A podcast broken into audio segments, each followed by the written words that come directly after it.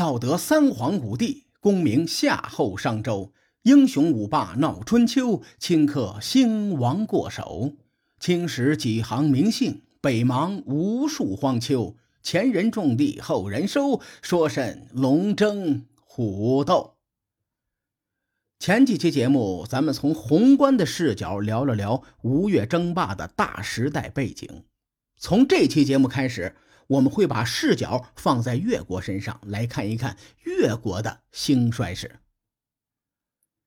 由于越国兴盛的时间比较短，而且越国在当时属于蛮夷之地，因此中原史书对越国的记载很少。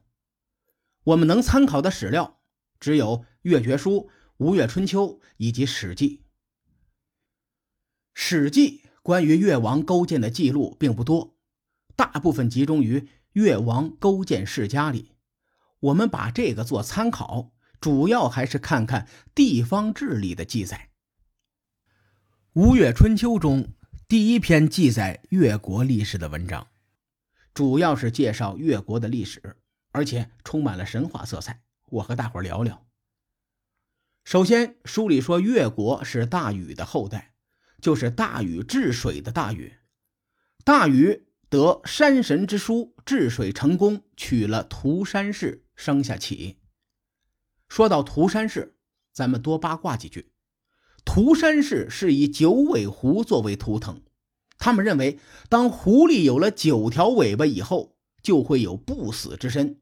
而且大禹娶的这名涂山氏女子名叫女娇，她是我国神话传说里的第一个狐妖。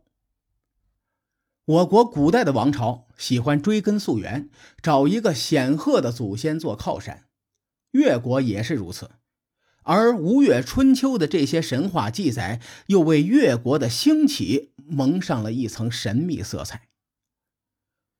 舜帝驾崩后，大禹继承帝位，开启夏朝。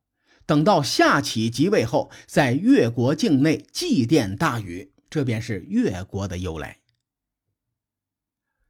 吴越春秋》的第二篇算是切入正题，将视角放在了越王勾践身上。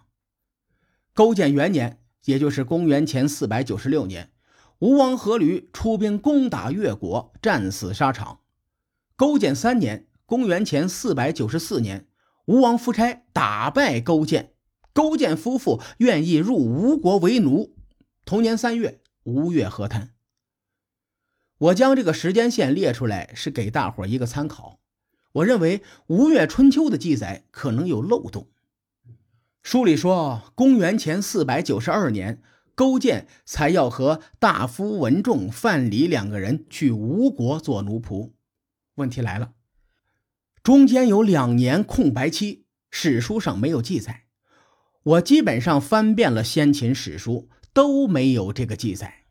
咱们也没办法去深究，先放在这里，继续往下说。大臣们将一行人送到江边，为勾践送行。越王勾践愁容满面，不禁仰天长叹，未语泪先流。群臣就劝他说：“大王，当年夏桀和商纣王恃强凌弱，欺负商汤和周文王这两位圣人。”商汤和周文王委曲求全，最终取得了天道。所以大王不要因为暂时的落魄而羞耻。勾践叹了口气说：“我即将远行，要去吴国做奴仆了。现在我将国家和民众托付给诸位，愿大家同心协力，渡过难关。”越国群臣听见大王这么说，无不痛哭流涕，内心悲伤。随后，勾践登船径直离去，始终没有回头看一眼。勾践到了吴国，见到夫差，磕头拜了两下，开口就说：“我是东海之滨的谏臣勾践，我上愧对皇天，下有负后土。”之前不自量力得罪大王，幸好大王宽宏大量，饶我这条性命。我抬头感激不尽，低头羞愧不已。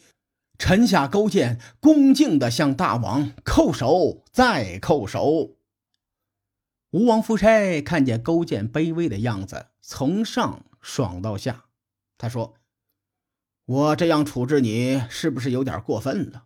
但你想想，你可是与我有杀父之仇，这仇我不能不报。”勾践赶紧回答说：“我死不要紧，只希望大王能原谅我。”伍子胥在旁边看得真真切切，他目光如炬。声若雷霆，没等吴王夫差开口，就抢先说：“大王，勾践不能留，必须杀了他。”吴王夫差听见伍子胥的话，心里很不爽，心说：“我堂堂吴王都没开口，你一介臣子还敢抢我的话？”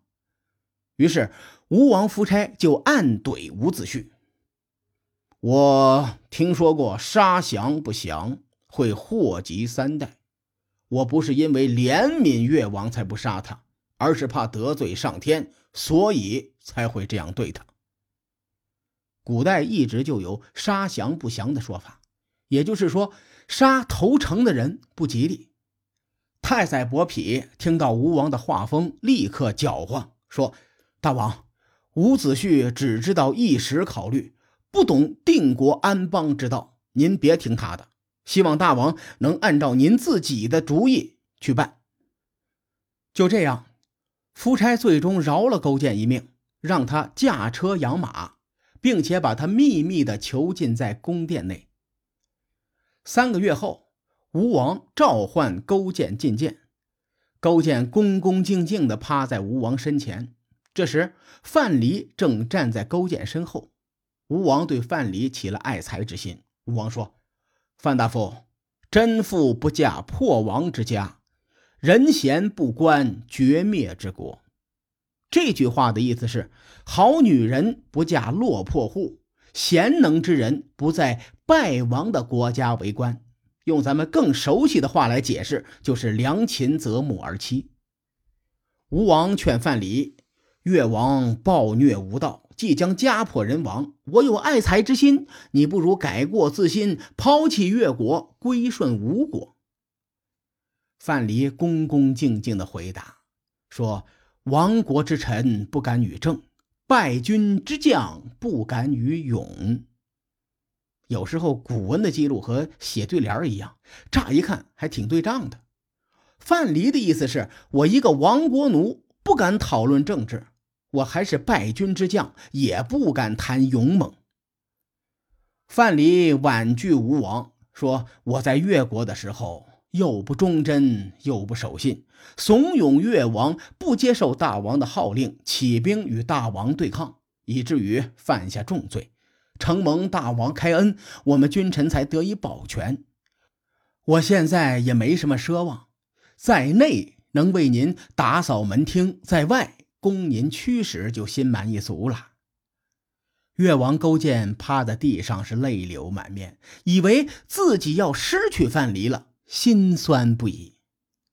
吴王夫差更是不爽，心说：“范蠡，你小子不识抬举，敬酒不吃吃罚酒。”夫差说：“行，你行，那你们也别住在宫里了，我把你们扔到石室去。”吴王说完，就起身回宫了。而勾践和范蠡等人也就搬进石室。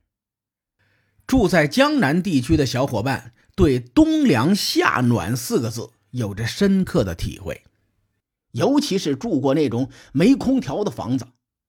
当年咱们的作者《春秋七往事》在上海读大学，七月份气温三十八度，湿度百分之九十五以上，那宿舍不叫宿舍，应该叫桑拿房。冬天就更精彩了，他和室友们都跑到操场上晒太阳取暖。我问他什么感觉，他说：“哎呀，和初恋的感觉差不多，都是刻骨铭心的。”哎呀，扯远了啊！勾践住的石室条件很差，冬天更阴冷，夏天更酷热，这是吴王夫差有意在折磨他们。越国这伙人在石室里一住就是三年。勾践围着围裙，扎着头巾，铡草喂马。他老婆穿着没有镶边的裙子，穿着左官之辱，在旁边清除马粪、打扫马圈。左官之儒是衣襟向左口的那种短袄，古代只有死人或者是部分少数民族才会穿的衣服。勾践作为一国之君，遭遇这种待遇，他们也不生气，脸上毫无怨恨的神色。有一天，吴王夫差和太宰匹登上高台，在暗中观察他们。他见这伙人彼此之间依然恭恭敬敬，恪守夫妻之礼和君臣之礼。夫差回头对太宰匹说：“越王勾践是个有节气的人，范蠡是个有操守的贤士。他们现在惨的一批，还能保持着君臣之礼，我都替他们难过。”太宰匹说：“大王，您真是宅心仁厚，愿大王以圣人之心怜悯这几个落魄之人。”吴王夫差说：“行吧，我为你赦免他们吧。”夫差虽然口头上这么说，但他还是没有完全对勾践放心。勾践的回国路漫漫，至于他经历了哪些波折，才最终重返越国呢？各位看官，欲知后事如何，且听下回分解。书海沉沉浮浮，千秋功过留与后人说。我是西域说书人介子先生，下期节目咱们继续聊春秋风雨。更多精彩内容，请搜索关注微信公众号“伯乐灯”，与更多听友交流互动。伯乐灯还将定期为粉丝发放福利。愿我们的存在让您对明天更有期许。各位，后会有期。